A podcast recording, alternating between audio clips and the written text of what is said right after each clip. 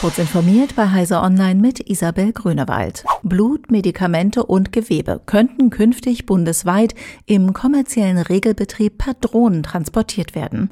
Das ist das Ergebnis eines zwei Jahre dauernden Versuchs am Universitätsklinikum Ulm, für den Drohnenflüge zwischen der DRK Blutbank und der Chirurgie der Uniklinik absolviert wurden.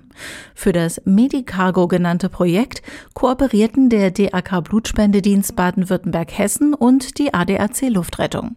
Die Steuerungstechnik liefert das Brandenburger Unternehmen Multirotor. Die Versuchsflüge haben ergeben, dass Blut fünfmal schneller als auf dem herkömmlichen Weg per Kurierdienst oder Taxi zu den Patienten gebracht werden kann. Tech-Konzerne wie Google, Facebook, Twitter und andere müssen Maßnahmen ergreifen, um Deepfakes und gefälschte Konten auf ihren Plattformen zu bekämpfen oder sie riskieren saftige Geldstrafen im Rahmen eines aktualisierten EU-Verhaltenskodex. Das meldet die Nachrichtenagentur Reuters und beruft sich dabei auf mit der Angelegenheit vertraute Quellen. Demnach werde die Europäische Kommission den aktualisierten Verhaltenskodex zur Desinformation am Donnerstag als Teil ihres Durchgreifens gegen Fake News veröffentlichen. Der aktualisierte Kodex wird auch mit den strengen neuen EU-Vorschriften verknüpft sein, die unter dem Namen Digital Services Act bekannt sind und einen Abschnitt zur Bekämpfung von Desinformation enthalten.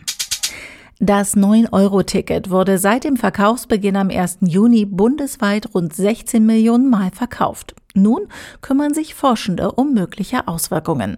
So will ein Projekt an der TU München mit Hilfe einer Online-Befragung herausfinden, ob ein solcher Tarif eher Pendler oder Ausflügler anspricht, wie viele zusätzliche Fahrgäste er in Busse und Bahnen lockt und wie viele Menschen aus anderen Verkehrsmitteln womöglich langfristig umsteigen. Ingenieur- und Verkehrspsychologen und Psychologinnen der TU Braunschweig interessiert, wer unter welchen Umständen das 9-Euro-Ticket nutzen möchte. Google hat sich verpflichtet, in den nächsten fünf Jahren 1,2 Milliarden US-Dollar in Lateinamerika zu investieren, um die wirtschaftliche Entwicklung und den digitalen Wandel in der Region zu unterstützen. Der von Google angekündigte Plan hat vier Säulen.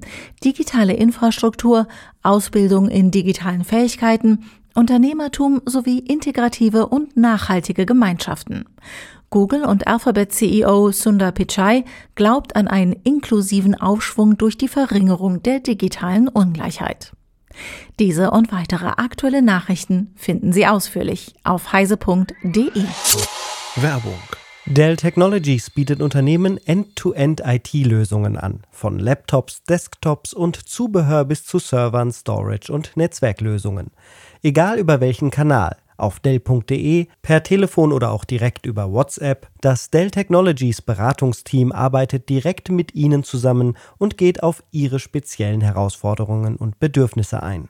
Mehr Informationen auf dell.de slash kmu-beratung.